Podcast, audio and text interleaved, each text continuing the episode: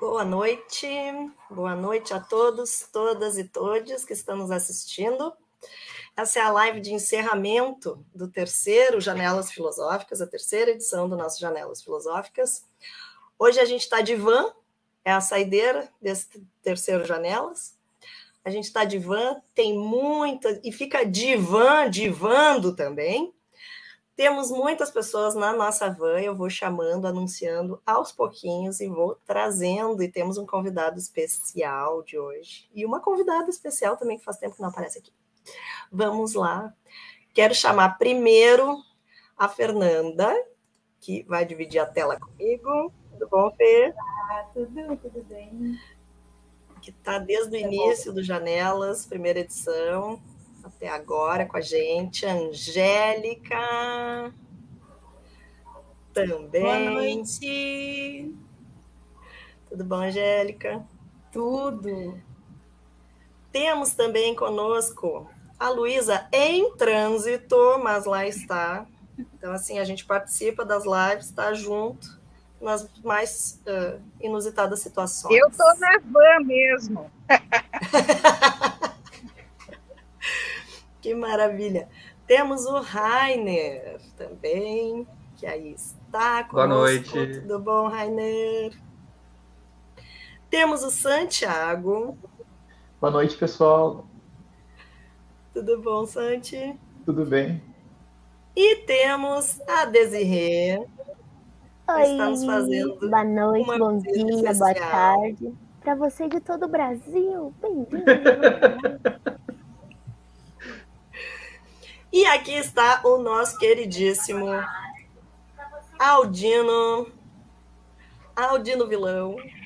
Boa noite, professora Priscila, todo mundo que está acompanhando aí, certo? Um forte abraço, um cheiro a massa, saudade que eu tava desse povo do sul, mano. Nossa, não cabe no coração. Tô muito feliz de estar aqui hoje, essa noite maravilhosa.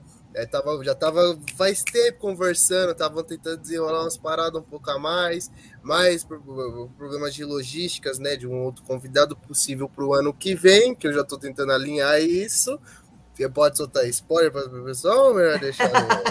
No, no não, não solta, deixa, sabe, deixa, deixa, não, a gente prefere que não. É um convidado especial, olha, um convidado especialíssimo que tô tentando trazer aqui no Janelas, porque quem sabe desse ano não deu por causa de logística dele, mas ano que vem tô fazendo de tudo para trazer ele, a gente fazer uma live especialíssima. Ele que é super fã de Spinoza, inclusive, professora, ele é amante de Spinoza, me manda várias mensagens no WhatsApp. Sêneca também, fiquei sabendo. É, Spinoza, Sêneca, Marco Aurélio, ele gosta ali da galera histórica, ele se inspira bastante, inclusive, nas músicas dele sobre isso, né? Só deixando no ar. Algumas pessoas já vão matar a charada, né? Mas...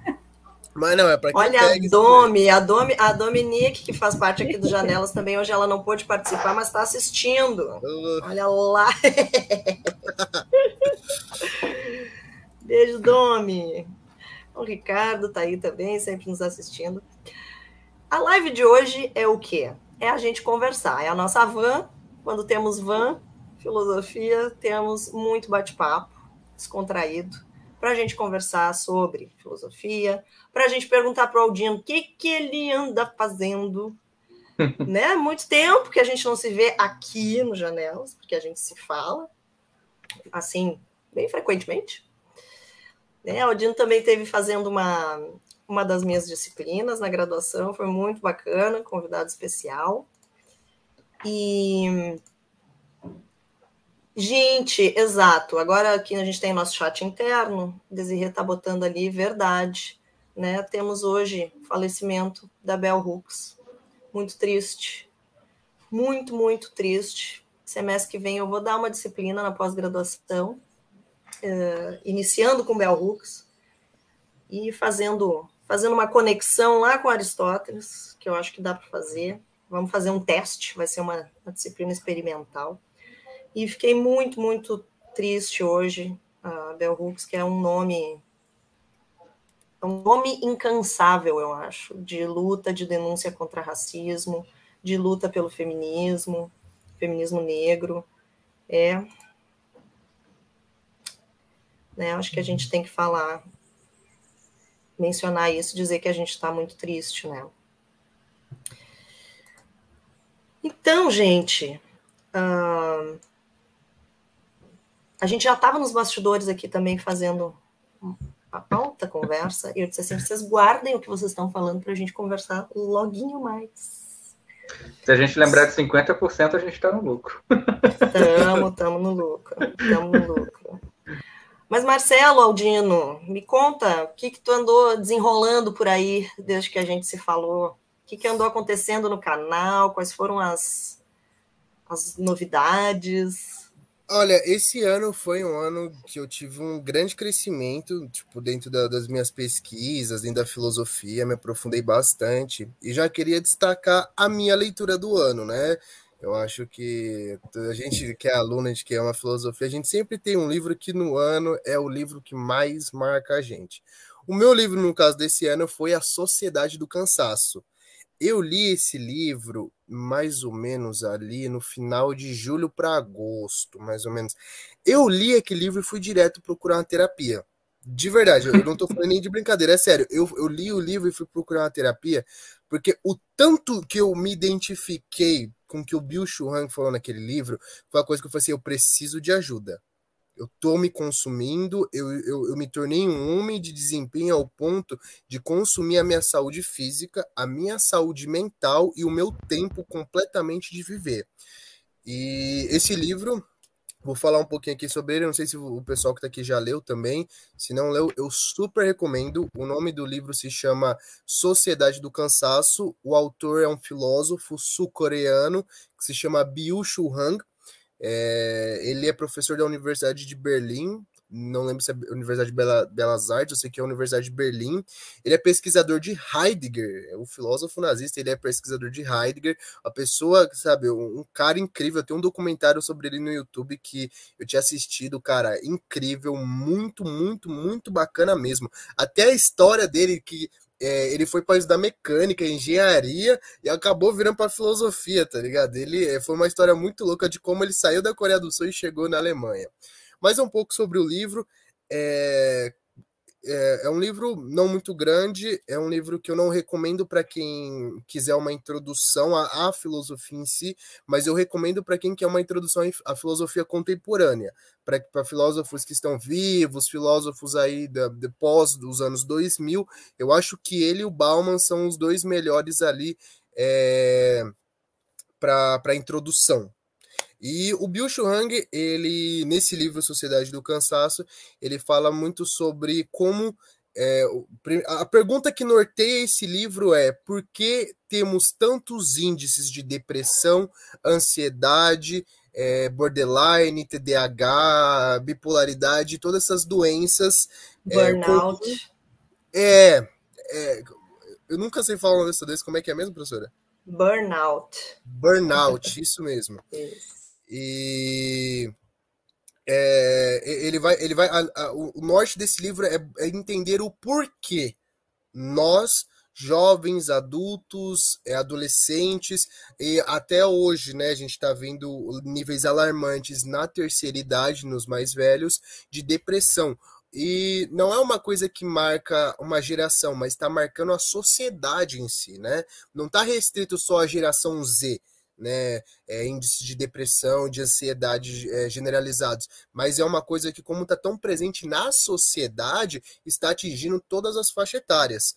E ele vai desenvolver todo um raciocínio, analisando é, a, a sociedade do século XX, falando que era uma sociedade imunológica, analisando o modo de organização, o modo de defesa, como as pessoas é, se comportam. Ele vai falar sobre o conceito de alteridade, que é, esse livro me inspirou a montar uma palestra que eu estou levando para diversas escolas públicas aqui no estado de São Paulo.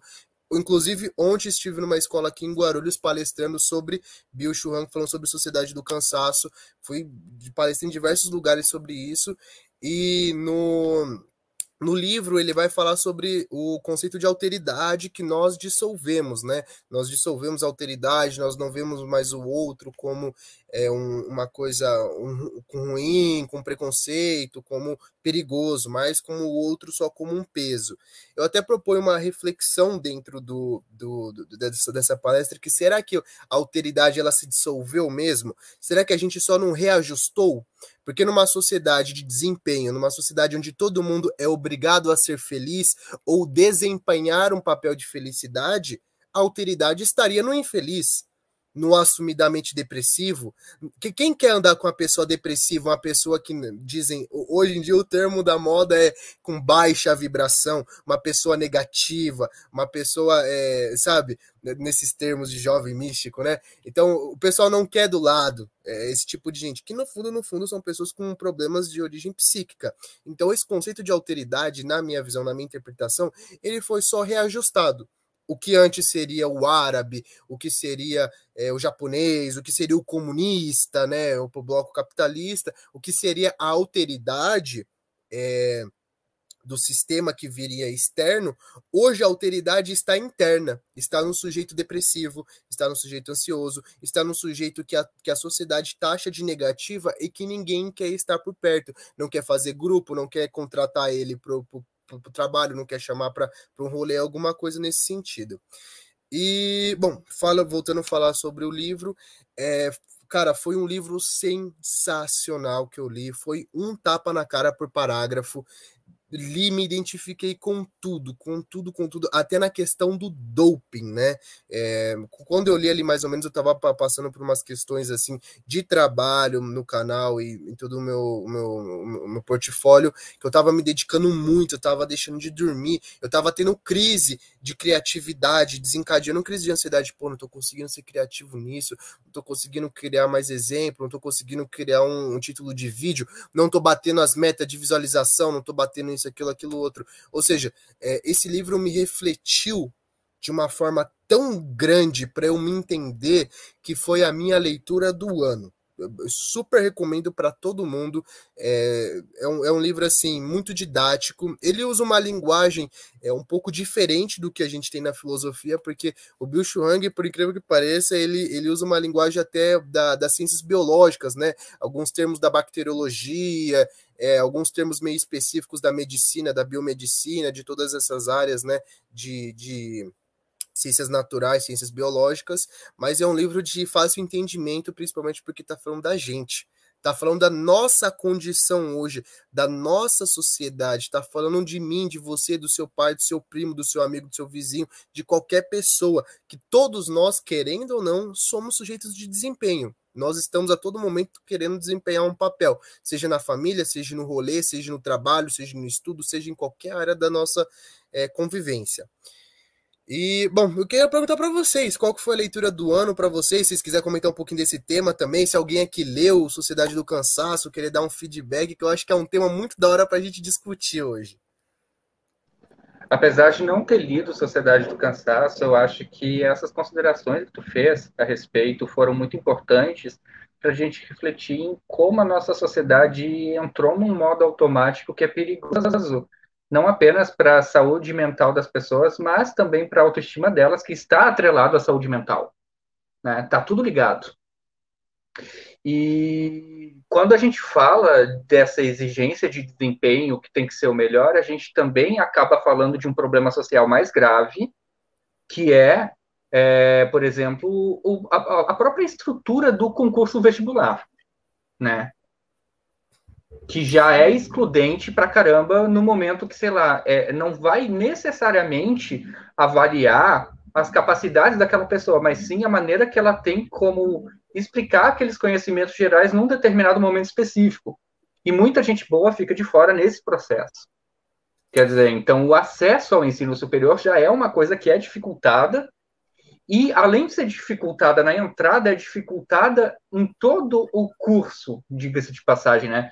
Durante todo esse processo que a pessoa quer, que, que a pessoa está ali fazendo o, o, o, ensino superior, muitas vezes ela é atravessada por essas dúvidas, por esses medos. Será que eu consigo? Ah, as outras pessoas conseguem fazer com tanta facilidade que eu não tenho, por N questões. É, me perdoem se eu estiver me excedendo, mas eu vou utilizar o meu exemplo pessoal como sujeito autista. Então, acho que isso é importante falar, porque, por exemplo, é, dependendo do nível de pressão que uma pessoa dentro do espectro autista ou com outras questões, né, que é importante é, deixar claro que várias outras pessoas em, em, nos espaços de universidade e espaços acadêmicos, no geral, têm pro, problemas ou transtornos, né, que afetam a qualidade de vida ou que afetam é, a interação com as pessoas, muitas vezes essa pressão que vem de você precisa fazer tanta coisa, você precisa ser o melhor, acaba sendo muito danoso no sentido de que a ansiedade é uma consequência natural. Não é nenhuma possibilidade, ela vem como uma consequência natural de todos os lados te metendo pressão até que tu aprende a se meter pressão e tu se torna o teu pior, teu pior inimigo nesse sentido né? E é por isso que eu digo assim, todo mundo, independente de ter ou não ter transtornos, deveria fazer terapia, porque a gente está vivendo numa sociedade que está colocando todo mundo contra todo mundo. E a gente precisa vencer essa, esse senso de rivalidade entre as pessoas, porque isso está afetando as relações humanas. É isso Cara, que eu tenho a dizer por enquanto. Que, você sabe que quando eu fui fazer essa, essa palestra sobre a sociedade do cansaço, eu sempre interagia com o pessoal e falava assim: quem aqui já teve crise de ansiedade estudando para o vestibular? Mano, uma penca de gente falava, respondia, levantava a mão, se manifestava. E aqui já teve crise de ansiedade fazendo prova, ou um dia antes da prova, uma noite antes da prova. Um monte de gente levantava a mão e se identificava com isso. Por quê? Porque a, a sociedade do cansaço ela funciona em cima da positividade tóxica. É tanta expectativa, é tanta, é tanto mecanismo que tenta te jogar para cima, que tenta te forçar a ser o melhor, forçar a ser o, o, o, o top, forçar a estar 100% dentro da positividade, que você desconsidera que você não pode errar, que você, em hipótese alguma, pode cometer um erro, que você pode ir mal, que você pode reprovar, que você pode fazer qualquer coisa, que você pode não passar no vestibular, e isso é o que consome. Que dentro da, da palestra eu falo que existe dois tipos de decepção: a decepção do outro e a decepção de si. A decepção do outro é a ansiedade, porque você é, tem que corresponder à expectativa do outro. O seu pai, a sua mãe, o professor, fulano, ciclano, beltrano, namorado, namorada, por aí vai. É, você tem que corresponder a essa positividade e você fica ansioso em saber se você vai conseguir, se você não vai conseguir, se vai ter um bom resultado, se você vai errar, isso, aquilo, aquilo outro. Isso vai gerar uma crise de ansiedade. E se no caso não der certo, se você errar, se você reprovar, se, você, se não sair como você esperado, vem a decepção de si, que você se decepciona, que você se cobra, que você se coloca no papel do seu próprio agressor, que aí gera a depressão. Você fala, puta, eu não sou capaz.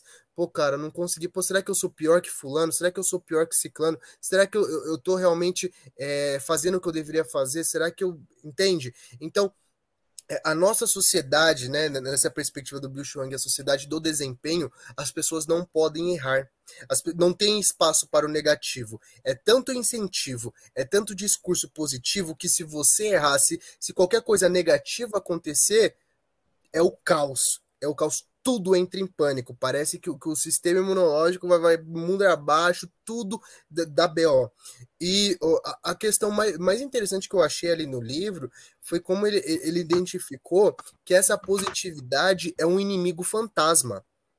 A gente, quando escuta um incentivo, quando a gente se cobra, quando a gente pensa, quando a gente é, está dentro dessa positividade, a gente não enxerga ela como negativa a gente não enxerga ela como agressora, mas ela é o fator primordial que vai desencadear a cobrança extrema, o consumo da uhum. alma, a falta, a, o desenvolvimento de insônia, o desenvolvimento de, de todos esses transtornos de origem psíquica. Ou seja, Sim. a positividade que nos ataca.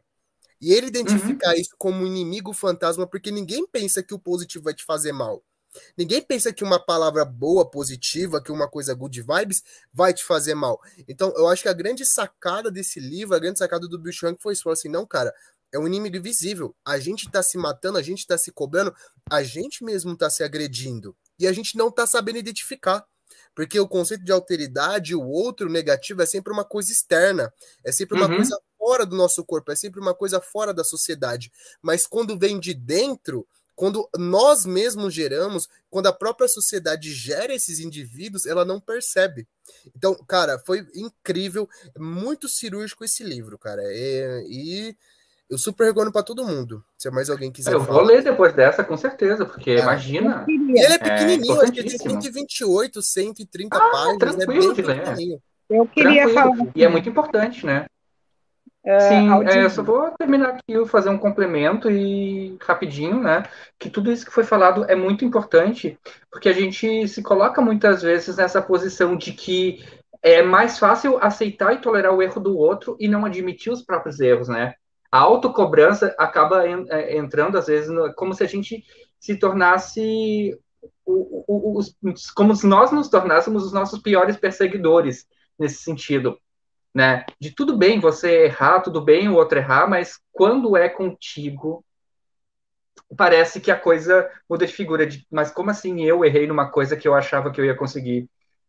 Então, assim, é, e isso acaba afetando muitas vezes a visão que a gente tem diante de transtornos diários, assim, de, de problemas que acontecem, de imprevistos, né? E isso é, é, é, é algo que eu percebi, inclusive, ano passado, muito mais do que nesse que foi bem mais tranquilo, que estava me afetando de uma maneira absurda, que eu não admitia que eu cometesse uma gafe ou um erro na frente das pessoas e eu ficava me maltratando tanto com aquilo que eu achava que estava todo mundo beijando. E só estava acontecendo aquilo dentro de mim, sabe? Então, e, e, esse é um, e esse é um dos piores efeitos colaterais, né? Porque eu acho que é aí que tu percebe que alguma coisa precisa ser mudada nas relações sociais, né? Bom, então, já que tu pegando esse gancho, é, justamente, Aldino, eu queria dizer, essa cobrança que vem de dentro, ela não esteve lá o tempo todo. De alguma forma, ela entrou, tá? E isso é uma coisa, por exemplo, estratégias, como é que chama? Administrativas, gerenciais, apostam nas questões de competitividade, de se superar, Uh, o burnout nada mais é do que um, uma gastação da energia, inclusive de reserva que as pessoas têm, né? Tu sempre dá mais um pouquinho, tem que bater meta, e, e isso é assédio moral, burnout, toda a mesma coisa. Quer dizer, é diferente, mas o princípio é o mesmo. Então, se, uh, tem um grupo em São Paulo, ai, não vou lembrar agora o nome, tá? Desculpem meus queridos lá, mas é, é, eles pesquisaram justamente o assédio moral como estratégia gerencial. Estava passando esses dias aquela situação da, do. Como é que foi? Defenestraram o reitor, lembra? Lá na UFSC, tá? Foi uma questão de assédio moral. E a gente ia para congresso de assédio moral no trabalho, lá, em, lá na UFSC, no, no auditório da UFSC, bem, sabe, é uma coisa de louco, mas toda essa situação é uma forma de desestabilizar os gaslighting, os interrupting, né, o, aquela coisa, esses dias eu, eu disse para um residente lá, eu digo, bom dia, fulano, ele me responde, não, Luísa, Tá? Qualquer coisa. É, não, não, não. Ele nunca concorda, ele sempre discorda, ele é muito individual, particular, mas na verdade é comigo, tá? Para depois dizer a mesma coisa que eu disse. O que, que é isso? É de senso, é, é, é uma lógica que se estabelece na, na sociedade que todo mundo compete e, e, e todo mundo tem que dar o seu melhor, né? E não pode perder. Diz, eu não quero mais saber disso aí, vou desistir, tá entendendo? É, bom, já falei demais, eu só queria dizer, essas coisas não moram sozinhas dentro da gente, elas fazem é, enlaces com as coisas que vêm de fora para dentro, por exemplo, a gente não lê signo quando é pequeno, o que, que é ler signo? É ler os astros, as influências. Desculpa, Fernanda, mas eu estou falando genericamente. A gente começa a ler aquilo e a gente, ah, eu sou de leão, que legal, que legal. né? Então eu sou isso, eu sou aquilo. A gente precisa de um espelho que nos diga quem a gente é enquanto a gente se forma, tá? E aí vem um e diz: tu é lazy, tu é, tu é preguiçosa, tu, tu é burra, tu não consegue, e, e assim vai. E, e, ah, não, então se tu não é, prova que tu não é. Aí o cara começa a se rasgar, se rasgar, se rasgar e produzir. E por aí vamos. Só mais uma historinha, posso? Que eu também acho que eu, dentro de pouco eu me despeço. Assim, ó, uh, meu primeiro marido contava que tinha um ditado árabe, tá? Que ele não era árabe, mas ele contava esse ditado árabe. Bata na sua mulher todos os dias, tá? Se você não souber por quê, ela saberá. Esse cara nunca encostou um dedo em mim, assim, sabe? Acho que mais fui eu a agressiva do que. Mas, enfim, nunca houve esse tipo de situação. Mas a gente comentava assim, pô, olha o efeito disso, assim, o que, que é ensinar a violência, tá? Daqui a pouco a pessoa que está apanhando, ela acha que ela deu causa para aquilo lá, para aquela agressão. E todas aquelas coisas que nós falamos são fruto da violência, da tipo de uma sociedade robesiana lá, do estado de natureza robesiano, né, brutal, né? Então vou te matar antes que tu me mate, porque na dúvida, né, não vou apostar. Enfim, acho que parte dessas coisas são padrões muito violentos que a gente acaba introjetando e brigando direto. Muito obrigada. Gosto muito de estar no Janelas. E gosto muito que você tenha aí. A gente fez junto Ética 1, hein, Aldino? Eu lembro, eu lembro, você foi cirúrgica. O, o Bill Chuang, inclusive, ele usa um termo para isso que você falou, que são os ataques neurais nós sofremos ataques neurais justamente através de, todos esses discursos de, de incentivo, é, discursos de comparação, discursos de exemplo, né? Ah, você tem que superar os seus limites, você tem que superar, é, bater mais metas. Se você dá 100, você tem que dar 200. Trabalha enquanto eles dormem, estude enquanto Aí entra a positividade tóxica como uma tendência e um fato social, né? Exatamente, exatamente isso. É uma coisa. Porque aí é aquela coisa que se o cara não for competitivo, se ele não der o melhor de si, ele não está sendo útil na sociedade e ele não está sendo bom. Então, se ele for rejeitado, a culpa é dele, não é dos outros. Sabe? A famosa meritocracia, né? Então, é. É, e, e, todos esses discursos, a gente. É, esse que eu acho que foi o brilhante do livro. Esses discursos que geram esses ataques neurais, eles não são discursos que a gente entende a priori como ruins. A gente não identifica esses discursos que muitas vezes são de incentivo, são de motivação. A gente não identifica isso como uma coisa ruim para nós, mas isso vai causar um efeito de uma cobrança extraordinária dentro da gente. Depois ele vai entrar no assunto de doping, que a gente para para pensar. Cara, a, a gente está numa sociedade que está exigindo tanto desempenho que todo santo lugar que a gente pisa tem café. Por quê?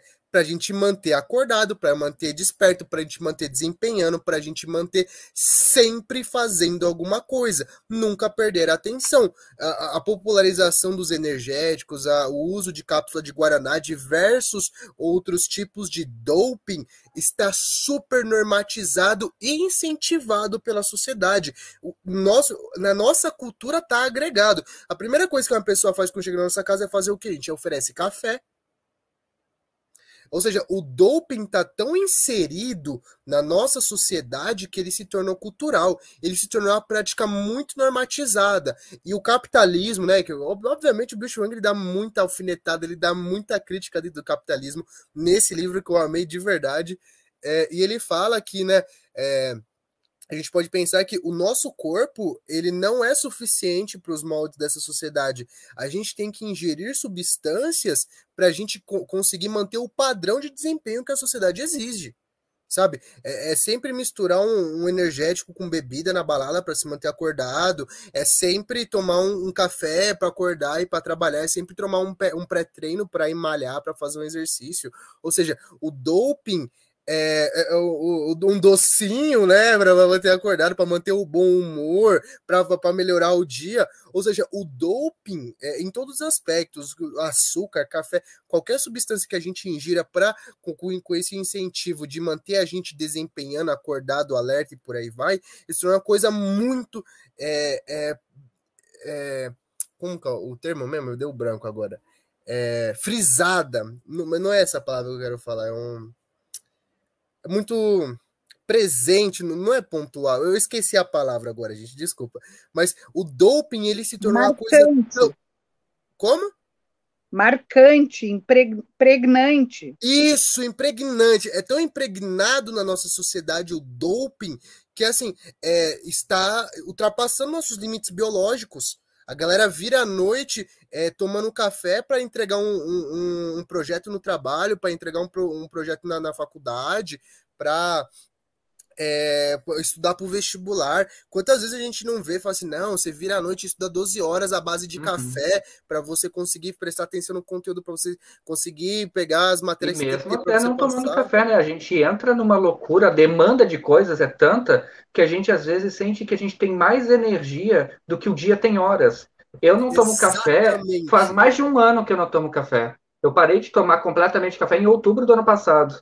E até hoje eu não consigo, por exemplo, manter o meu, o meu relógio biológico fun funcionando direitinho durante mais de uma semana, que ele vai gerando um delay, sabe? Porque tem, ah, tem tal trabalho para fazer, ah, tem tal coisa para revisar, sempre tem alguma coisa. E isso vai tomando conta da gente. Exatamente isso. É, esse desempenho constante, essa necessidade de desempenhar alguma coisa, vem com a necessidade de, da, gente abastecer o nosso corpo com mais energia. E isso ultrapassa nossos limites biológicos de toda a forma possível, né? É, isso vai é, depois desenvolver problemas de saúde, gastrite, ou qualquer outra doença aí, né? Que, que, que vem por origem de tomar muito café, ou ataque do coração, muita gente que abusa de energético, diabetes pro açúcar. Ou seja, é, essa sociedade está gerando problemas de saúde, ainda não falei nem na parte mental, de saúde física, de tanto exigir doping. Depois a gente entra justamente na parte de saúde mental, né? A galera toma muito café e não consegue dormir, tem insônia, é, não, não, consegue se concentrar, desenvolve diversas coisas de origem psíquica por causa do abuso de doping. Então, ou seja, é, esse livro ele é muito cirúrgico em todos os pontos possíveis. Vou passar a palavra que eu vi que tem mais gente querendo falar aqui. É, eu, é minha vez. Uh, nossa, eu vou totalmente contra isso, porque eu não sou cobrada de nada. Inclusive, eu até estava conversando com alguém, que eu não vou me lembrar quem esses dias que eu, conversando com os colegas, eles falavam: Nossa, o, que o Rainer falou agora, o vestibular foi uma pressão. O que eu estudei para passar em filosofia e whatever, vários cursos, tenho amigos de diversas áreas. Eu estudei muito, eu me preparei, eu fiz cursinho, eu virava noite, bababá, babá. E eu não.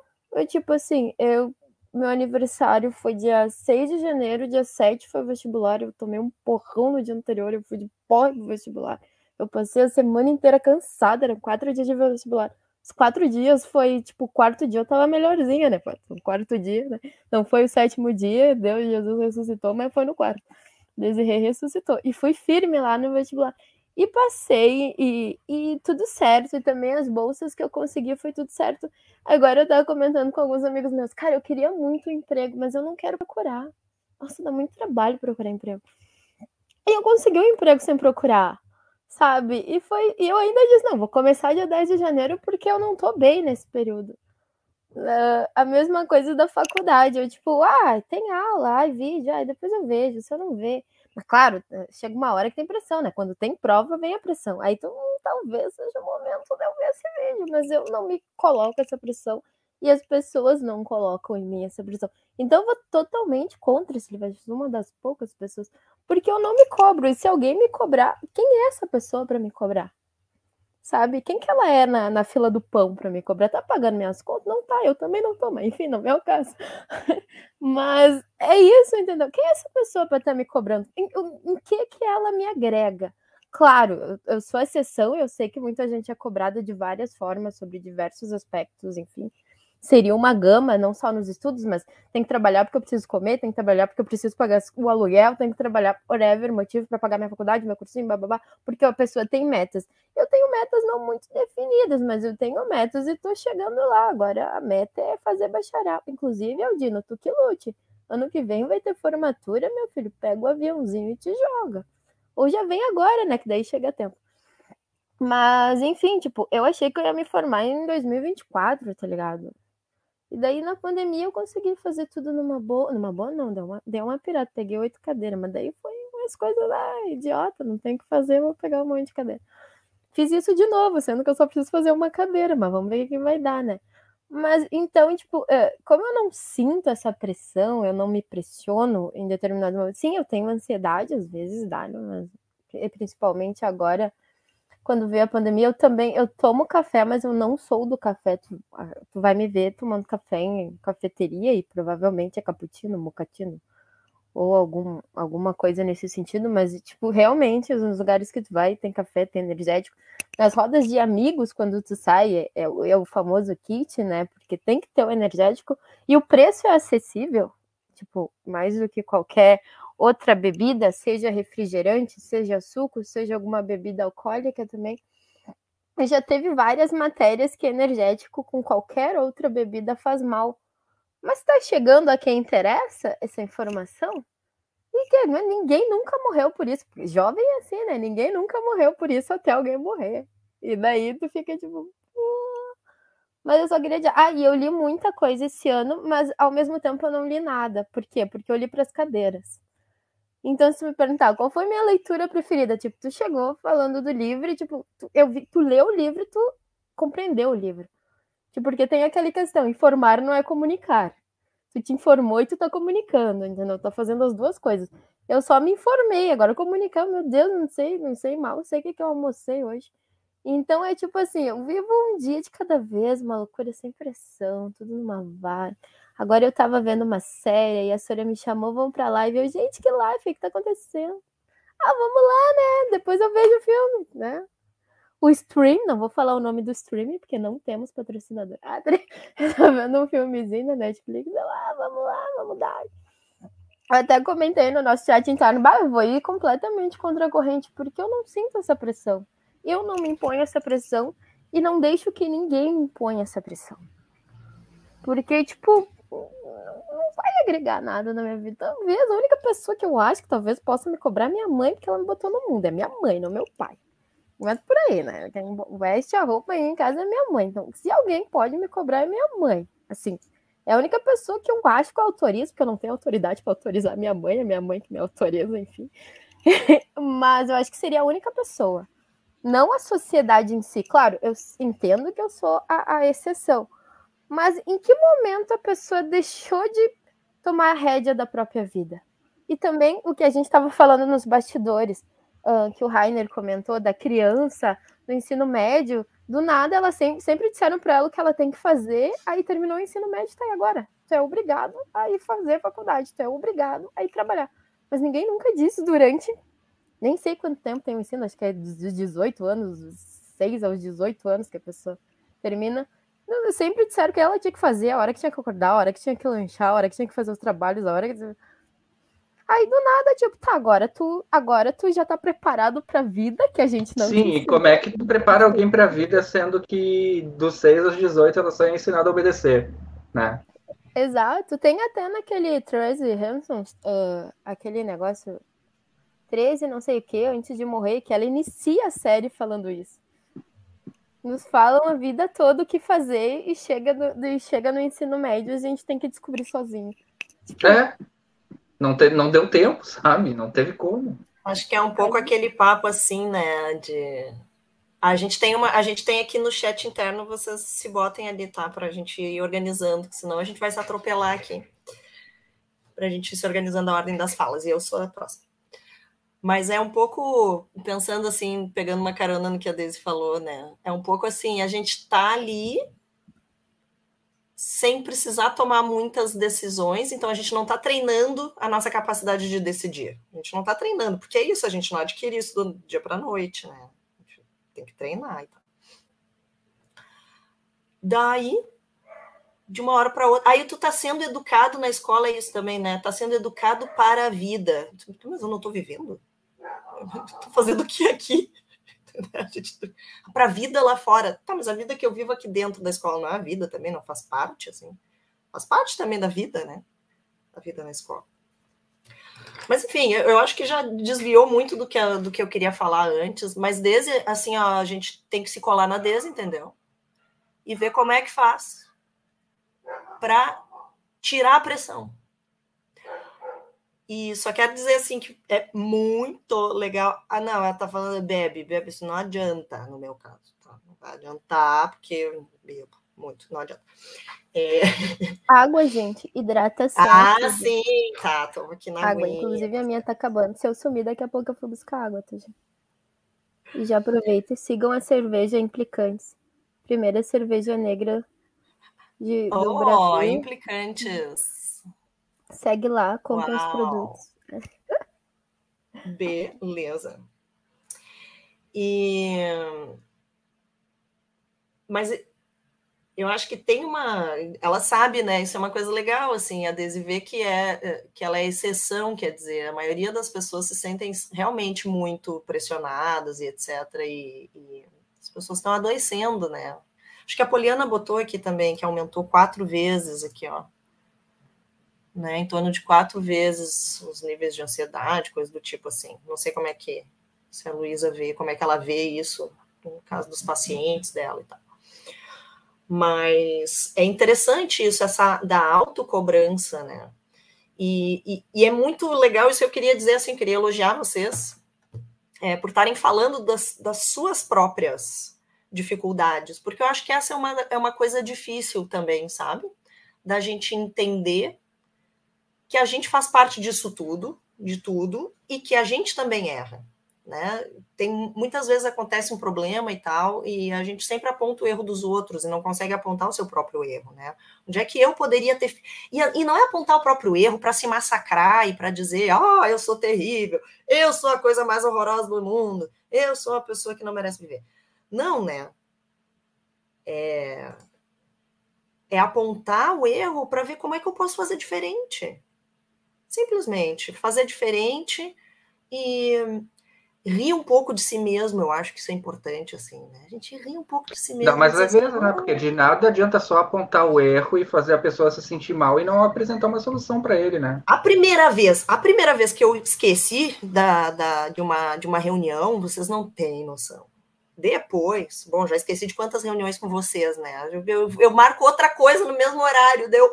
Gente, desculpa, esqueci. Tipo assim, pô, as minhas desculpas são sinceras, né? Mas eu não preciso ficar depois assim sem dormir porque eu esqueci de uma reunião, né?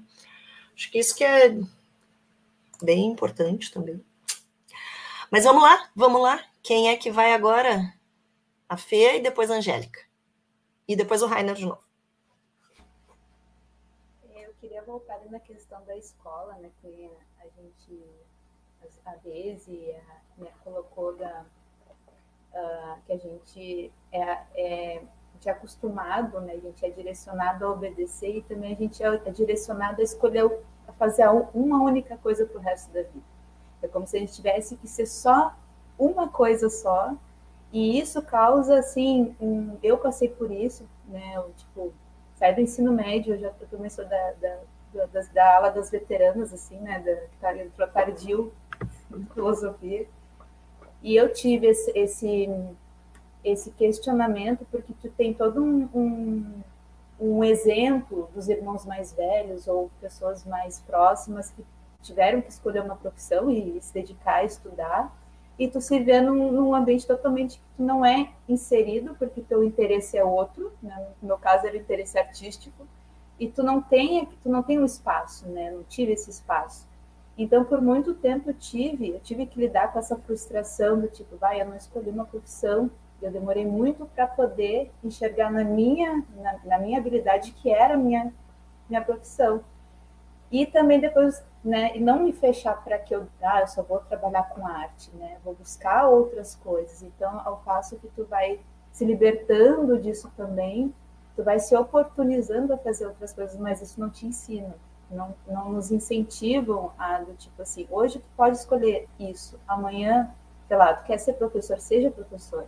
Mas tudo bem se tu escolher ser lá na frente, sei lá, confeiteiro, né? Ou, uh, sei lá, ah, vou estudar uma engenharia, tu não, não, ou, sei lá, vou largar tudo e vou virar jardineiro. Tu não tem uma, um incentivo a ser mais de uma coisa, né? Tu sempre é colocado como começou aqui, tu tem que terminar ali, tu tem que se dedicar só àquilo. E se tu não obter sucesso, tu vai ser frustrado pro resto da vida. Isso é muito terrível. É, é terrível fazer isso com alguém que está saindo do ensino médio. Um, e acho que também isso é uma das causas que, que trazem todo esse, esse desequilíbrio emocional uh, nas pessoas hoje, né? Porque, por exemplo, se a gente ver a geração dos meus pais, eles, né, se adequaram a isso, né? Você isso até o final da vida. E a, a geração mais depois isso já não não, não, não cabe, né? E ao mesmo tempo a gente busca isso. Então tem esse esse abismo e eu noto isso e entre as frustrações, entre aquela a síndrome do impostor, que eu acho que isso todo mundo quando sofre por uma ansiedade, um, um uma, né, essa falta de compreensão de si, a gente passa por isso, né? Então, é, só para complementar ali, que eu acho que isso, essa falta de incentivo a abrir o leque de, de possibilidade, que a gente não é, não, não, não, não nos colocam como uma como opção, nos colocam como só uma determinada escolha, uma única determinada escolha, isso nos causa esse desequilíbrio, assim, eu acho que e vou ter que se, uh, enfatizar aqui que a Daisy é, é vamos se colar na Daisy e fazer um estudo mais nem embora né, a gente passe a, a Vamos estudar esse aula cérebro. de vida. aula de vida com a Daisy. Um objeto de, de, de, pesquisa aí, como lidar com, com, com a vida para tipo, olhar para desse jeito. é isso, é isso.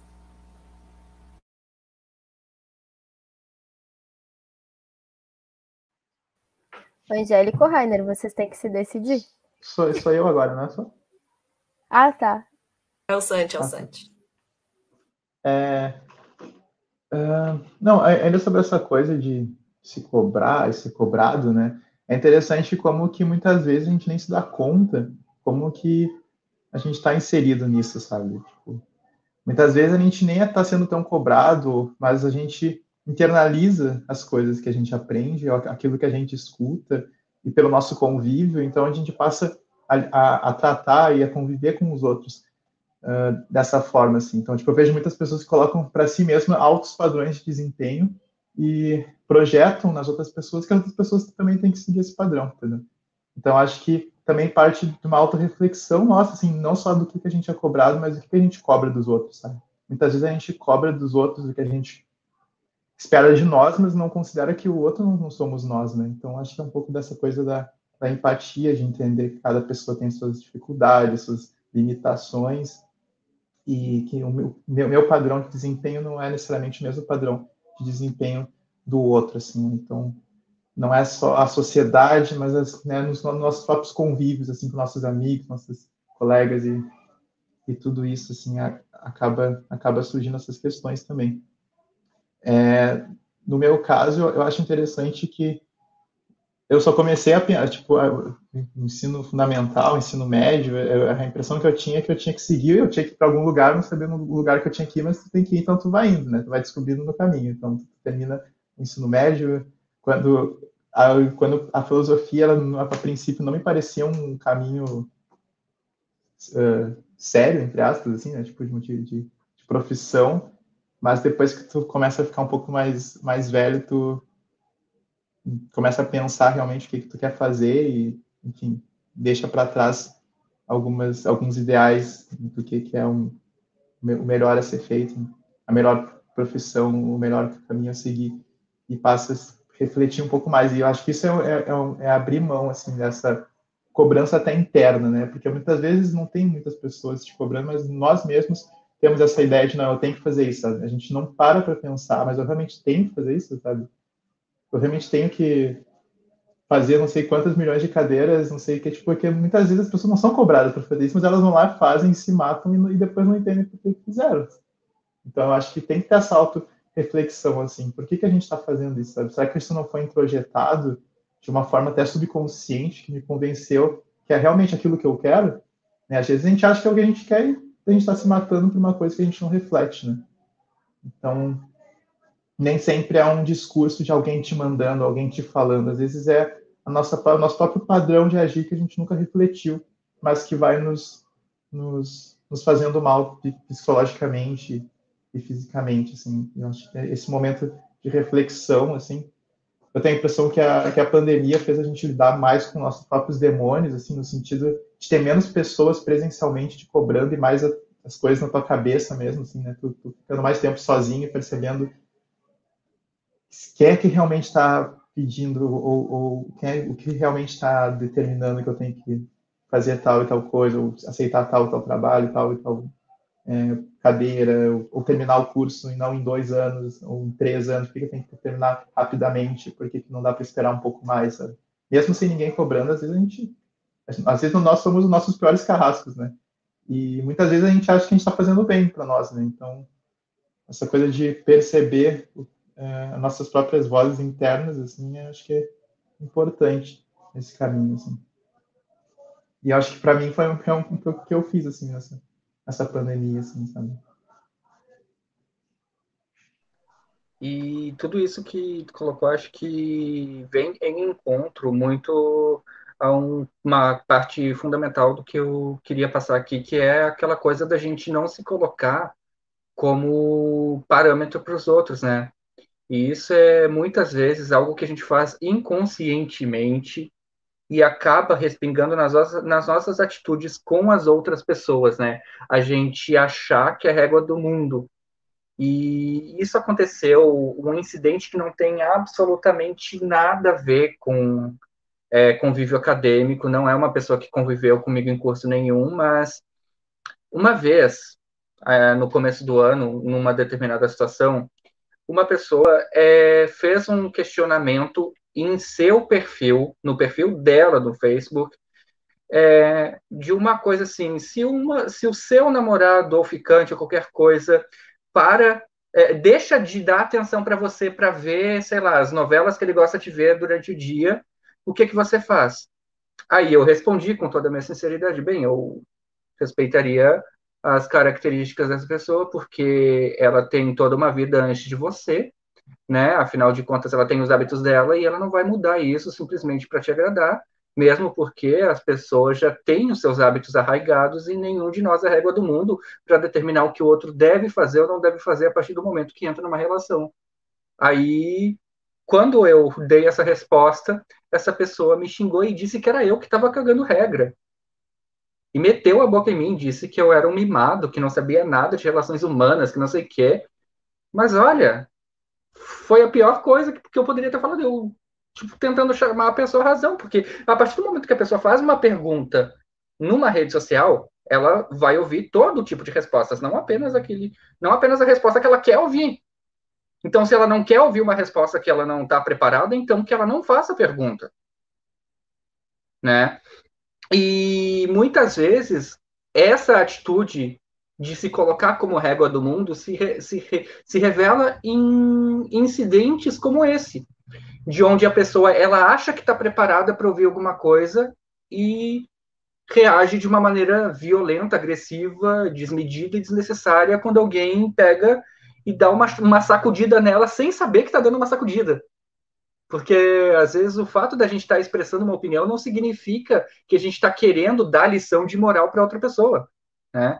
Porque, sei lá, eu sou uma pessoa que eu prezo muito pela minha liberdade, assim como eu respeito a liberdade dos outros. Eu nunca deixei ninguém mudar a minha vida, eu nunca deixei ninguém mudar a minha rotina simplesmente por capricho próprio. Então, é óbvio que eu não ia permitir jamais que alguém tentasse fazer isso comigo né? E a gente vive muitas vezes, não apenas nos meios acadêmicos, mas principalmente dentro do mercado de trabalho formal, de carteira assinada, a gente vive esse tipo de assédio moral. Se os outros fazem, por que, que você não consegue? E não é assim que as coisas funcionam.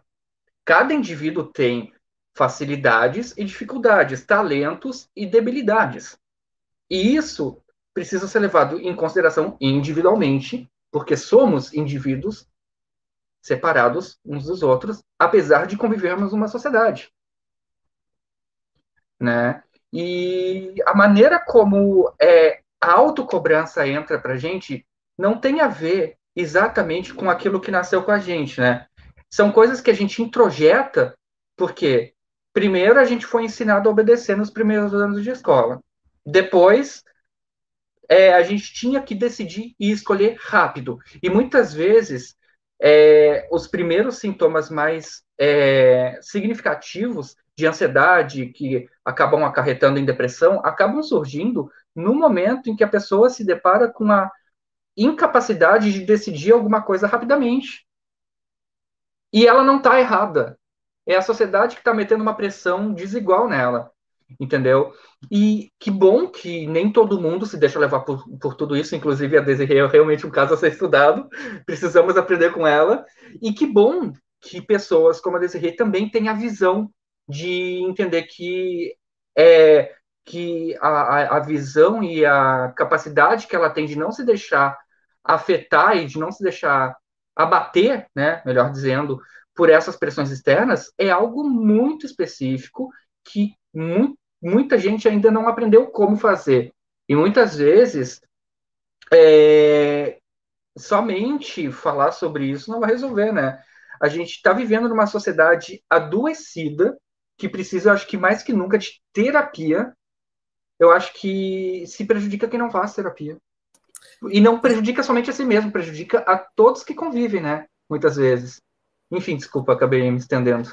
Essa é a pauta do livro, né? Na Sociedade do, do, do Cansaço, o Shuhang, ele, ele destaca que no século XX, né, na sociedade imunológica, o que, que era a, qual que era a pauta? Era o ataque externo e o combate interno, né? O ataque externo de um vírus, de um inimigo, de algum do conceito de alteridade, tanto que o século XX para ele é pautado como o século do antibiótico, né? É o século que, que vai combater essas doenças externas, que vai combater o inimigo externo.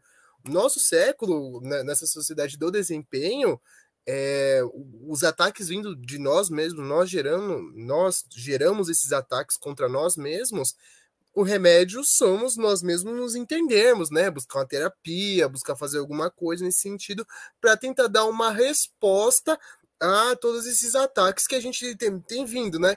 Como do século XX era um ataque externo, era um ataque bacteriológico, era um ataque que se respondia com um antibiótico. Nesses são ataques neurais são ataques vindos da nossa própria mente, nossos próprios pensamentos, nossas próprias cobranças, nosso próprio entendimento e, e como nós enxergamos a realidade. E isso só vai refletir uma resposta partindo da nossa consciência, partindo de nós nos cobramos, é, pararmos de, de, nos cobrarmos gradualmente, né? É óbvio que, tipo assim, é, isso é uma coisa que é, assim como a própria modernidade líquida do Bauman, eu enxergo como uma coisa limitada a, a, tipo, a perspectiva pessoal. Nem todo mundo vai. É, a gente não vai conseguir barrar 100% essa sociedade do desempenho. A gente consegue dar uma resposta ao nosso, só que a gente ainda vai estar inserido num meio que está totalmente imerso a isso. Não tem como fugir 100% desse desempenho. Você pode se desconstruir, você pode ser um caso como a Daisy, né, que é extremamente estoica, extremamente good vibes, extremamente despreocupada, mas ao mesmo tempo, você pode ter um parceiro que é imerso nessa sociedade do desempenho. Você tem um, um um pai, uma mãe, um amigo, um colega de trabalho, alguém próximo, que é imerso a isso. Ou seja, a gente não tem como é, estancar 100% a gente tem como nós desenvolvermos trabalhos internos para dar um, uma controlada nos danos. Mas é, pensar que a gente consegue superar isso é tentar superar o sistema. Tentar superar todo o cansaço, tentar superar tudo isso, é, no final de tudo, superar o sistema que nós vivemos. E a gente sabe que para superar isso aqui é luta. É luta pra caramba, é pano, é pano pra manga pra caramba.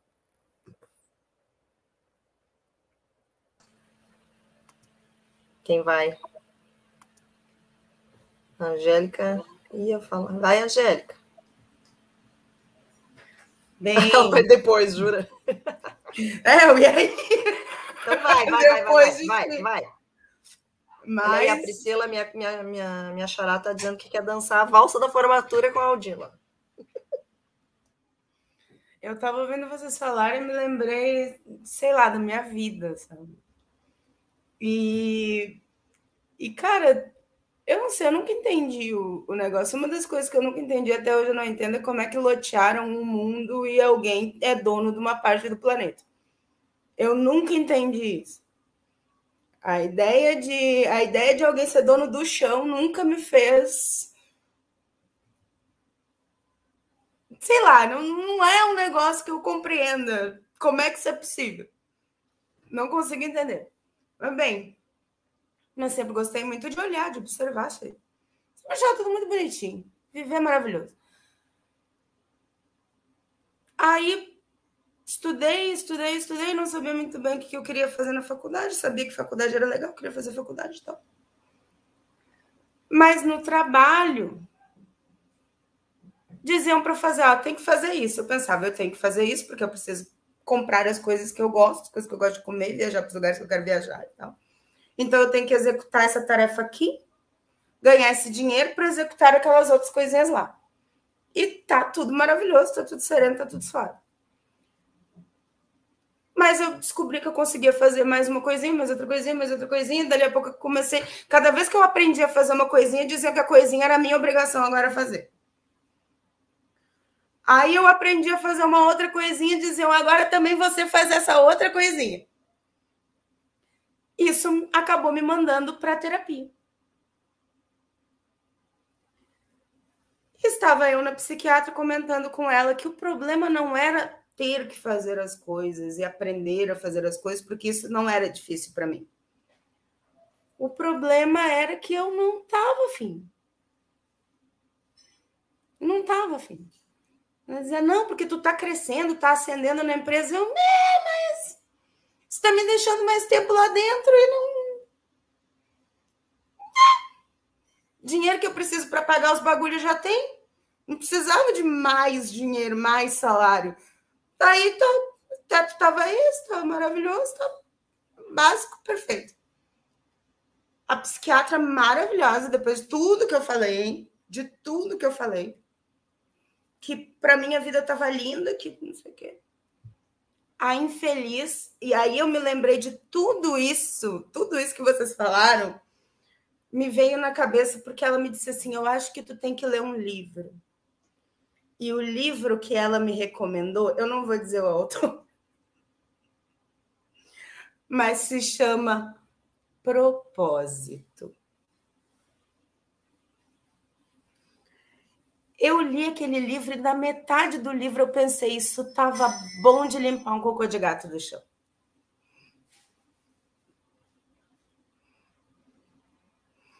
Gente, quem é que inventou que a gente tem um propósito maravilhoso que a gente tem que desempenhar? Porque tudo isso que vocês estão falando, para mim, é tudo, é, é tudo nessa lógica. Eu tenho que me tornar sei lá eu que merda que tá dito primeiro na Bíblia, depois em vários outros lugares, porque em algum momento eu tenho que ser o pica das galáxias que a gente vai formar a Liga da Justiça e lutar contra o mal. E, cara, eu nunca entendi isso. Mas para mim assim tá tudo tudo me leva para esse para esse negócio, porque a positividade tóxica ela é muito em cima de propósito ela é muito em cima de você realizar o seu potencial, você chegar na sua aura mística, você atingir É tudo sobre aquela ideia de que todo mundo é especial. Né? Eu tô falando, não tô te ouvindo, Rainer. Desculpa, é tudo sobre aquela ideia de que todo mundo é especial, né? E todo mundo tem o seu propósito específico. Não, às vezes não. Por que, que tu não pode ser só formiga? E tá feliz. Porque existem as pessoas que se cobram. E as pessoas que se recusam a se cobrar, por exemplo, no meu caso, que eu disse, oh, eu quero isso, e deu, meu teto é esse. Pronto. Paguei as contas, comprei o cigarro, sobrou para camisinha. Maravilhoso, gente. Maravilhoso. Se der um corote, eu tô no lucro. E fantástico. Fantástico. Aí a pessoa diz: Mas tu tem tanto potencial. Véi, caguei muito para isso. Potencial para quê? Eu acordo todo dia, eu faço tudo que eu tenho que fazer. Minha vida é linda, eu tenho potencial para quê? Para ter mais dinheiro para enfiar na orelha? Eu, eu para mim, tudo isso que vocês falam, eu fico pensando assim: aquele livro maldito que aquela psiquiatra me deu. Se eu tivesse lido e acreditado naquela balelada, estaria fazendo sentido para mim esse negócio de não, eu tenho que ir. Tu fez live, Eudino, com o Clóvis, né? Tem que Fiz. correr atrás da cenoura, Fiz. tem que pegar a cenoura, entregar a cenoura, pegar a cenoura, entregar a cenoura, pegar a cenoura, entregar a cenoura. É uma figura, é uma figura o Clóvis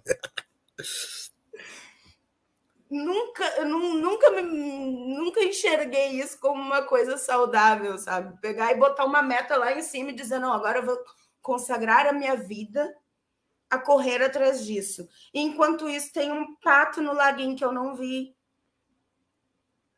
Tem gente morrendo na calçada, eu também não percebi.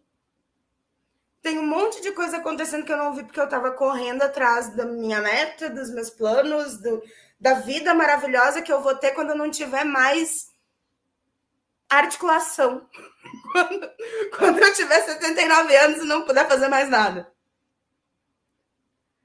E, e é isso. É isso, tipo, super refletir. E só me veio esse livro idiota que essa psiquiatra me recomendou. Não, é, é realmente sobrar para o corote é, é, é lucro porque ele aumentou. Ele aumentou numa eu fiquei chocada. Era só isso que eu tenho a dizer. Isso é o que o capitalismo faz quando descobre o que está popular. Acabou com a vida do andarilho. Maravilha. Acabou é. com a vida do andarilho. A pessoa ali que estava vivendo essa vidinha em situação de rua, que estava ali buscando dar uma melhorada na vida, mas podia encontrar um corotinho um real. Aí vai a galera, gourmetiza o negócio, agora tem de todas as cores e tá quase 10 reais. Isso porque vocês não viram a cena. Porque eu tava assim, tipo, fazendo a volta ali no fim da linha. Aí numa casa que tinha ali ao lado, eu vi um cara, de, meio idoso já, jogando fora corote na volta do carro dele. Eu pensei, não, gente, que isso? Jogando fora corote. Não pode. Não pode? Gente, isso aí, isso aí tá, tá, errado. tá errado isso aí. Eu, tu devia ter chamado a polícia, porque isso é crime. Esse que tá o corote, gente. Mas eu quero comentar um pouco o que a Angélica falou é, e dizer, né? A gente tem muito a aprender com o pensamento indígena, né? A gente tem muito a aprender. E só de ver algumas coisas assim mais pops, a gente já entende algumas coisas. E se a gente começa a ver um pouquinho mais a fundo algumas coisas, a gente teve um mini curso aqui com, com vozes indígenas e tal, a gente começa a ver um pouco mais. É, o Gerson Baniwa, por exemplo, que veio aqui, é um professor na, no Amazonas, né? Federal do Amazonas. Professor indígena, né? Dá para ver que, assim, é, tem muita potência ali. Por que, que eu estou falando isso, né? Porque os povos indígenas, né, eles não são povos que passaram pela revolução industrial, que passaram, né, que tem na sua base de pensamento um pensamento individualista, o pensamento do eu tenho que vencer, o pensamento do, da meta, um pensamento não tem isso. E é um pouco assim, acho que eu, tem uma fala que anda por aí, um meme do do Krenak, do, do Ailton Krenak. Ele diz assim: o, o branco ele ele acostumou a escravizar os outros por tanto tempo Aí agora que não tem mais escravidão, ele escraviza a si mesmo e ele não suporta ver o índio, ele fala, ele não suporta ver o índio querendo simplesmente cantar e dançar. né, querendo simplesmente a fruição. Tem um dos livros dele, acho que é Ideias para Adiar o Fim do Mundo, que uma das coisas que ele fala é vamos fruir, vamos aproveitar a vida. Né? Isso é muito diferente da vibe anos 70, Woodstock, sexo, drogas e rock and roll, não é isso, né? Não é isso, porque não é isso, porque a, a, a, a matriz deles é outra, né? É uma, é uma orientação de cuidar das coisas, de cuidar da natureza. Isso que a Angélica disse, né? É observar ali o patinho passando, é observar que tem pessoas passando fome, é eu me dar conta do, do meu do momento, do presente. Aí isso que eu queria botar, eu até uh, coloquei lá, eu fui lá em, com o meu CPF, porque aqui eu tô de CNPJ, né, gente? Mas com o meu CPF eu fui lá no, no YouTube, né? Essa ideia do que, que a gente vai ser quando crescer, que a gente pergunta para as crianças, e quase sempre é uma pergunta por uma profissão, e tem que ser uma. Ah, mas se for menina, né, tu vai ser o quê? Tu vai ser bailarina? Ou então tu vai ser uh, enfermeira? Ou então tu vai ser ah, não pode ser cientista, sei lá, começa aí, né? Começa uma distinção de gênero aí também muito bizarra, assim, na coisa da profissão. Mas é uma coisa para o futuro, eu acho que isso também, né? Quando se fala aí a, da sociedade do cansaço, o. Não sei pronunciar esse nome dele, Byung-Chul parece que ele também denuncia isso, né? De que a gente vive para frente. E a Angélica falou agora, né? Eu vou fazer o quê? eu vou preparar tudo para depois, quando eu tiver 79 anos, sei lá quantos anos, né? Eu me aposentar, daí eu vou poder, daí tu vai poder o quê, né? Daí tu já não tem mais articulação, tu já não tem mais, o coração já não tá lá muito bom, aí as varizes começam a incomodar, daí quando não acontece ainda das pessoas morrerem antes disso, né? O que é muito mais triste, que é, que é triste, assim. Agora eu vou aproveitar minha aposentadoria. Parece que é um prêmio, né? Parece que é um prêmio pela luta que você travou na vida inteira. Você está lutando contra quem mesmo? É como se a sociedade quisesse te recompensar por ter, tu ter se sacrificado a vida toda a troco de nada. E é, né? e é, e é, né? E é uma coisa muito maluca, assim. A última, último comentário que eu quero fazer sobre o, o, negócio da terapia, né? Que de fato, né? Uh, isso é, é muito interessante que eu espero que cada vez as pessoas estejam se abrindo mais para questões psicológicas e psiquiátricas e não vejam isso como uma falha, uma. Como eu sou fraco, eu não consigo lidar com as coisas, eu sou muito fraca e não sei o quê, né? É uma ajuda profissional muito importante que a gente tem que ser capaz de aceitar com naturalidade. Com naturalidade. A gente precisa normalizar a ideia de fazer terapia de Porque fazer eu terapia. acho que a gente vive ainda muito naquela rebordosa ainda da ideia de antigamente de que terapia era coisa de maluco, né? Exato. Então a gente está muito preso nisso ainda.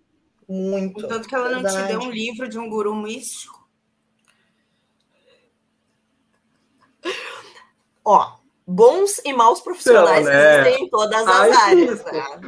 Não é porque Ai, a pessoa isso. tem um diploma que ela, né? Não, eu troquei de terapeuta e depois na Eu encontrei vários maus profissionais até achar o meu terapeuta, que é um que está ali comigo desde 2018, não tenho do que reclamar, mas ó, foi difícil. Sempre foi nada é, fácil. É. Então é importante isso, né? E aí isso acontece também, né? As pessoas se encontram com uma pessoa, com outra, e daí dizem assim: ah, não, é tudo a mesma, é tudo farinha no mesmo saco, é tudo a mesma coisa. Então, tipo, olha, não, tem que procurar as pessoas certas. Mas, junto com isso, mais duas ideias. Uma coisa que é assim: é importante a terapia, mas é importante fazer o que a gente está fazendo, que é conversar sobre os problemas no ambiente em que eles acontecem, no ambiente em que eles ocorrem. Claro, não é aqui, né, na nossa live, não é o Janelas Filosóficas, porque no Janelas Filosóficas a gente não tem problema. Né? Vamos combinar. Não é aqui. Mas no ambiente da universidade, né, no ambiente do trabalho, nesses ambientes, a gente tem que conversar sobre essas coisas, porque fazer a terapia vai nos ajudar a entender melhor o que está acontecendo, entender melhor onde é que a gente está indo bem, onde é que a gente está indo mal, e, e, é um pouco educar as emoções, assim, né? A gente vai se educando, vai entendendo como é que a gente reage, que a gente pode não reagir de uma certa forma, que a gente pode ser mais calmo, ou o contrário, que a gente precisa botar para fora, né? Às vezes, essas coisas. Tá, mas o problema continua lá, entendeu? O problema continua lá. Então a gente tem que conversar para tentar mexer no problema. Não vai adiantar simplesmente cada um de nós isoladamente fazer a terapia, entende? A gente precisa juntos sentar e conversar sobre as coisas. Até porque a gente conversar uns com os outros resolve a questão, ajuda a resolver a questão da alteridade. Também. Está tão distante, né? É. Não, e também porque, porque muitas vezes a gente acaba indo para terapia primeiro para resolver as nossas questões. E, e depois disso, parte para outra etapa, que é tentar conviver com os problemas alheios de quem não consegue enxergar os seus problemas como problemas. Né? então é, é complicado. E outra coisa, Aldino, só para dialogar assim com, essa, com essas teses do, do, da sociedade do cansaço, teve a gente recebeu um Fábio Castro aqui, que foi muito legal. Ele, ele é psicólogo também e filósofo de formação, lançou um, um livro agora, Fenomenologia da Depressão.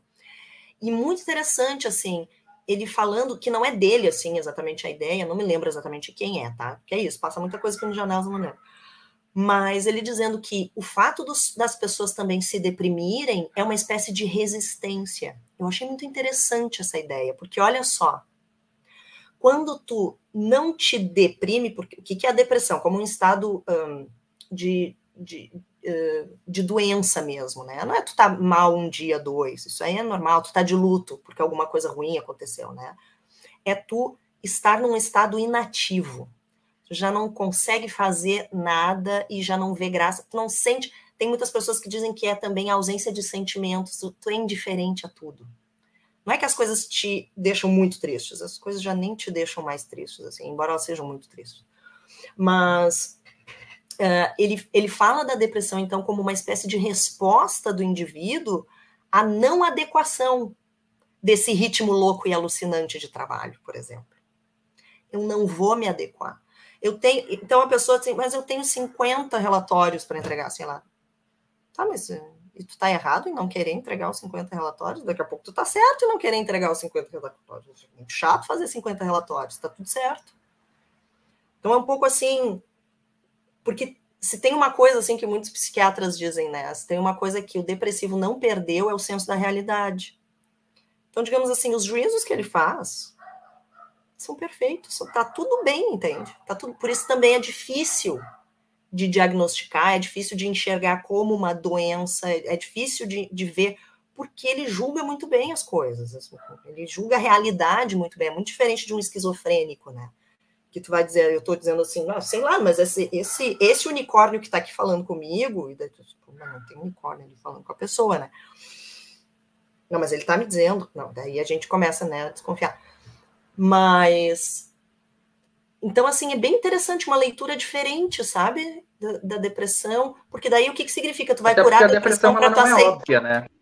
E para tu, tu vai aceitar a depressão para quê? Para tu entrar de novo na É. loucura e parar de pensar no que tu tá fazendo. Sim. Então, tem um ponto É. bem legal, né? E foi como tu falou, né? A depressão não é óbvia, não é sentir tristeza pelas coisas. É muitas vezes tu tá tão no automático que tu perde o tesão pelas coisas que tu faz na vida. E isso Mesmo foi uma coisa que tu gosta, demo- né? Mesmo as coisas que tu gosta.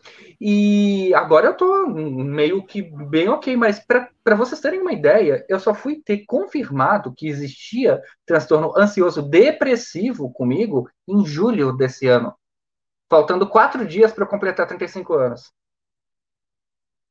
Quer dizer, até então, ah, não, é porque tu lida com muitas pressões, isso deve ser decorrência da pressão que tu tem, porque tu se sente é, sobrecarregado, porque tu é autista, que não sei o quê. Precisou um neuropsicólogo chegar em mim e dizer isso é depressão também. Sabe? Então, quer dizer, é muito difícil de. Porque é, é isso que tu falou. É, a gente tem ciência de tudo que está acontecendo. A gente sabe, a gente não perde a conexão com a realidade, a gente não. A gente a está com, com os pés excessivamente fincados no chão, e talvez esse seja considerado o problema, né? Então, assim, como que tu lida com essas questões, né? A partir do momento que a depressão não é uma coisa óbvia, e muitas vezes a pessoa pode, não, mas não tem nada comigo. Vai investigar a fundo e descobre que está com uma depressão, sabe?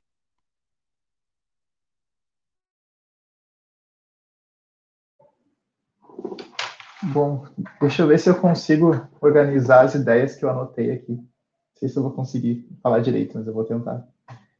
uh, em relação ao que a Angélica e que a Priscila falou, eu acho, uh, que a Angélica disse que a gente, né, na nossa sociedade, a gente está sempre colocando uh, uma meta, né, um objetivo, assim, né? Ah, o que, vai fazer agora, o que, que está buscando, qual a sua meta para o fim do ano, o que está planejando para o ano que vem, onde é que tu quer estar. Tá. Então, a, a, gente realmente se descola, né, do, do, do, presente, das nossas atividades presentes, tipo, as nossas atividades diárias se tornam sempre meios e nunca fins para as coisas, e aí eu, eu, não consigo não deixar de pensar no Aristóteles, tipo, a Priscila que entende mais, mas eu, eu sempre achei muito interessante essa ideia de que as atividades fins elas são superiores de alguma forma, mas porque na minha opinião parece que é onde realmente a gente está conectado, né? A gente está fazendo a coisa pela coisa, né? A gente não está pensando em outra coisa, não está distraído, aquilo ali realmente uh, é uma coisa do presente, né? Que nos traz essa conexão, assim. Eu acho que nessa nossa sociedade contemporânea, capitalista, assim, que a gente está sempre tanto sendo pressionado como nos pressionando para atingir novas metas, uh, a, a, competição, né? E, e que nos, nos, nos, nos uh, desconecta do, do, do, presente, né? Então, e o, e o doping, até essa ideia de que a gente tem que estar tá, tá sempre num estado eufórico, num estado é, de produção de 100%, né, de estar 100% ligado, tem que uh, consumir uh, alguma substância para poder estar tá nesse, nesse, nesse estado, eu acho que, que, que gera em nós uma, até uma espécie de, de vício psicológico, de que tá, né, de, de competição, a gente está tendo que estar sempre competindo com o outro, né? É outro nível de dependência, né? Das dependências Sim. que a gente cria, né? E parece que se a gente não está nesse estado, né, se a gente não está tipo competindo com alguém ou, ou, ou se provando ou mostrando que a gente está produzindo alguma coisa, então a gente não está uh, agindo corretamente, né? Então acho que tem que resgatar essa nossas atividades do, do presente realmente. Como fazer isso na sociedade contemporânea é difícil, realmente, porque que a gente não tem tempo, a gente não tem espaço, né? Nossa mente não tem uma folga, assim. Então, uma coisa que eu, que eu escrevi aqui, eu acho que a gente desaprendeu a ter prazer com as nossas atividades, né? Porque uma vez que elas se tornam obrigações, a gente não consegue mais aproveitar elas direito, assim. E, tipo, nossa, isso é muito problemático. Como é que a gente pode recuperar isso, né? Uma questão, assim. É, uma coisa que a gente pode levantar aqui, que eu acho que, citando outro autor, né, que também eu amo muito, que é o Nietzsche, né, a gente pode pensar que o ser humano nunca desprendeu de, de um dualismo, né? Antigamente, o dualismo platônico, o dualismo metafísico, o dualismo religioso, a gente vive no idealismo do amanhã, né? Do resultado, do, da espera, do positivo, do dar certo, né? A gente vive sobre a sombra de uma promessa que sempre é, tá nessa, nesse horizonte. É, é, esse, esse, horizonte positivo, esse horizonte de ter que ser o melhor, ex, exatamente, o, o horizonte da expectativa, a gente nunca supera esse dualismo, né? Esse dualismo não, esse idealismo de um amanhã melhor, um amanhã mais rico, um amanhã de, do, de dobro de metas, um, um amanhã de desempenho, de um amanhã sempre com a promessa positiva, sempre uma promessa melhor. E uh, Nietzsche já falava lá atrás, né, de calma, vive o hoje, sente os prazeres do hoje, desperta o dionisíaco, sabe? Aproveita as coisas pequenas, torna-te quem tu és, sabe? E, e, e todos esses, esses é, ensinamentos, né? Essas, esses indicativos que a sociedade sempre teve, é, a filosofia já estava pensando nisso já faz tempo. Eu acho que o que houve foi um agravante. Cada vez mais o negócio passou de nível é, de doutrina e hoje chega ao nível que é 100% do, do, do, da, de como nós é, interpretamos e vivemos a nossa realidade. A todo momento estamos tendo é, uma, uma, uma necessidade de fazer alguma coisa. Eu lembro que ontem na, na, na palestra na escola, eu perguntei pro pessoal assim, ó, quem que passa horas e horas no TikTok, no Instagram, no Facebook, em qualquer rede social, com a sensação, é só uma sensação, de estar tá procurando alguma coisa, mas nunca acha essa coisa. Muito, quase todo mundo levantou a mão. É uma sensação de, de, de tentar, de tentar descobrir algo, de tentar encontrar alguma coisa, mas a gente nunca acha. Essa sensação vem de tentar desempenhar alguma coisa. Eu tenho que achar alguma coisa aqui dentro do, desse aplicativo, eu tenho que fazer alguma coisa, tem que estar tá desempenhando, tem que estar tá lendo, tem que estar tá fazendo alguma coisa. Mesmo quando é uma coisa para fazer besteira, sabe? De assistir uma série da Netflix, assistir um TikTok, dar risada, qualquer coisa. Você tem a sensação de ter, de ter que estar em atividade, de ter que estar fazendo alguma coisa. Isso é uma coisa que está impregnado na nossa mente. E a gente não consegue dissociar isso. A gente não consegue só sentar e relaxar. A gente não consegue só descansar. Por isso que, no, por causa do livro, Sociedade do Cansaço, a gente não consegue descansar, a gente não se poupa. A gente não, não, não a gente não, não consegue é, experimentar os prazeres mínimos. A gente colocou na nossa cabeça que o prazeroso é, é lucrar. O prazeroso é ver o nosso investimento da bolsa lá em cima. O prazeroso é gastar dinheiro a rodo na balada. O prazeroso é, é, é luxar devendo. O prazeroso é isso. Só que é, esvazia. Esvazia o prazer. Esvazia justamente é, o, o, o sentido. Quanto mais a gente tenta dar um sentido, quanto mais a gente tenta determinar alguma coisa que é, mais vazio e menos aquela coisa é em si, né? E, bom, é essa consideração que eu queria fazer sobre esse livro e já está super indicado. Passamos aqui uma hora e meia falando, gente, está super indicado. Sociedade do Cansaço é um baita de um livro que rende debate a rodo. Inclusive, eu vou dar um jeito de achar um PDF se tiver, porque eu quero ler agora esse livro já, porque me parece realmente muito, muito interessante que a gente reflita um pouco mais sobre isso, né? Com certeza. Professor, você tinha mandado no chat alguma coisa sobre encerramento? Eu acho que tem a Fê ainda, que quer falar. Isso. E aí depois eu acho que a gente pode ir se encaminhando para o final, sim. Então. É, só, só verdade... rapidinho, Fê. Eu vou dar tchau, que eu tô com alguns problemas aqui. Aí eu vou estar precisando sair. Mas foi um prazer falar com vocês, esse último Janelas. Beijinho, gente. Tchau. Beijo, Desi. Valeu. Vou colar na formatura. Então, na verdade, fiquei. É... Todo mundo fazendo vaquinha para pagar a passagem do Aldino. com base no que a Pri falou por último ali, né, dessa parte da, da, da depressão vista como né, um, um, momento de resistência, é, a gente não deixa, também é, linkei com essa última fala do Aldino, é, né, o quanto a gente tem, por exemplo, hoje em dia né, as redes sociais estão sempre nos, nos dando né, esse toque do quanto a gente deve estar bem, né? E o quanto é, é, é, descartado esses momentos de introspecção, né? Que muitas vezes, às vezes a gente também acaba colocando né, uma interpretação nossa, eu não estou muito bem.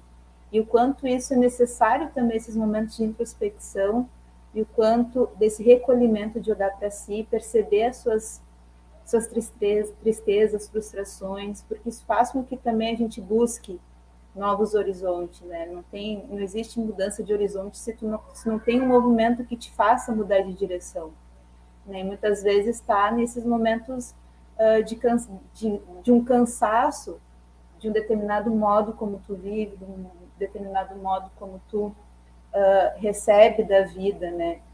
E, e o quanto um, isso está impregnado no nosso, no nosso cotidiano, no, modo de vida como a gente tem vivido, né, tem recebido do, do externo, do mundo, esse, esse, esse modo de tem, tem, tem que estar bem o tempo todo, né, tem que, tem que estar feliz o tempo todo, né, é, eu sempre penso assim, como né, eu tenho esse, esse olhar artístico para as coisas, os momentos que eu mais criei na minha vida foram a partir dos meus momentos de melancolia, né? Então, que me levou a grandes transformações, né? Então, o quanto isso às vezes faz com que a gente olhe para outras direções, né? Porque é difícil tu ficar só numa direção. Eu acredito que aquele que está sempre feliz, que está sempre muito contente, pouco, pouco conhece da sua própria vida.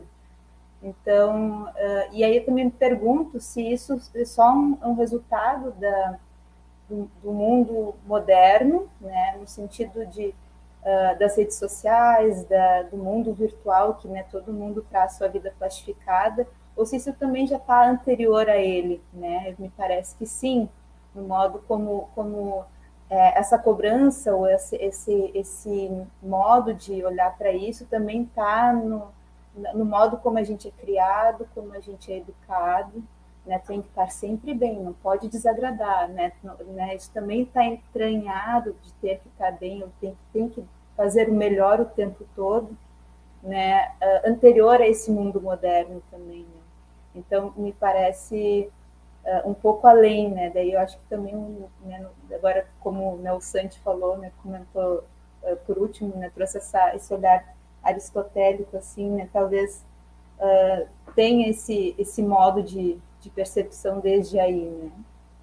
E aí também não tem como não pensar também nos sims que o Nietzsche diz para a vida, né? Também em relação do quanto não importa o que aconteça, é importante a gente sempre dizer sim para a vida, né? Não importa as adversidades, o quanto se torna difícil, mas no momento que tu diz sim, não importa a, a, a profundidade que tu entra. Né? Mas foi só para trazer essa, essa ideia, assim. Isso. Maravilha, Fê. Eu acho que a gente termina numa vibe super boa.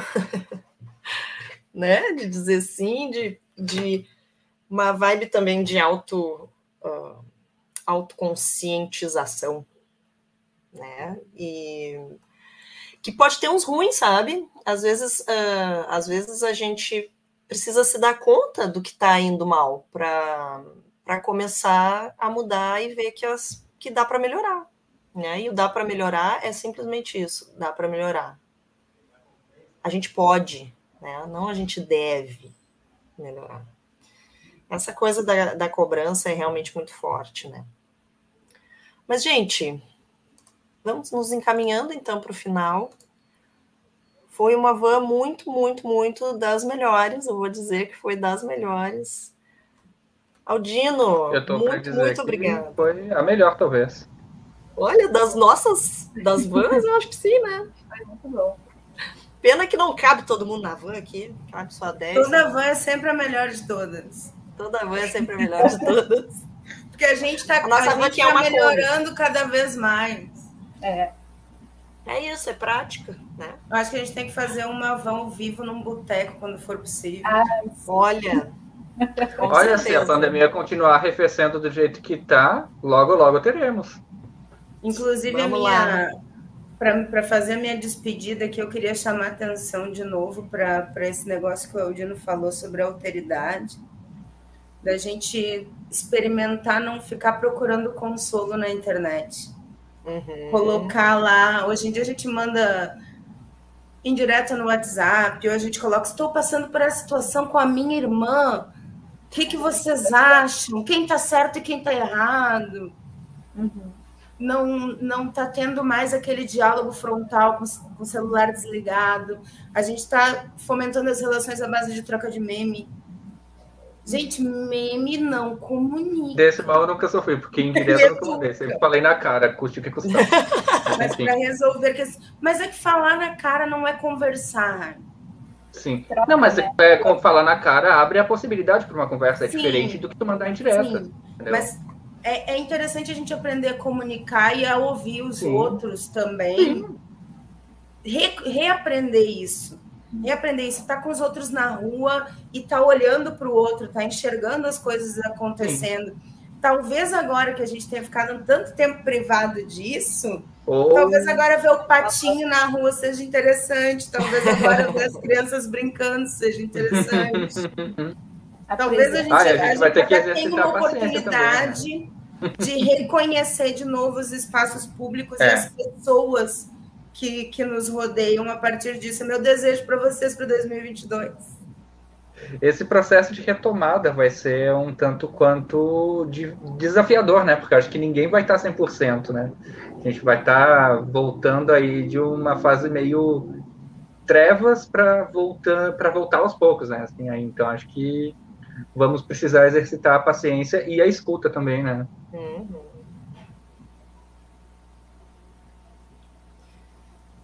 Tá, querem deixar mais uma palavrinha aí de despedida?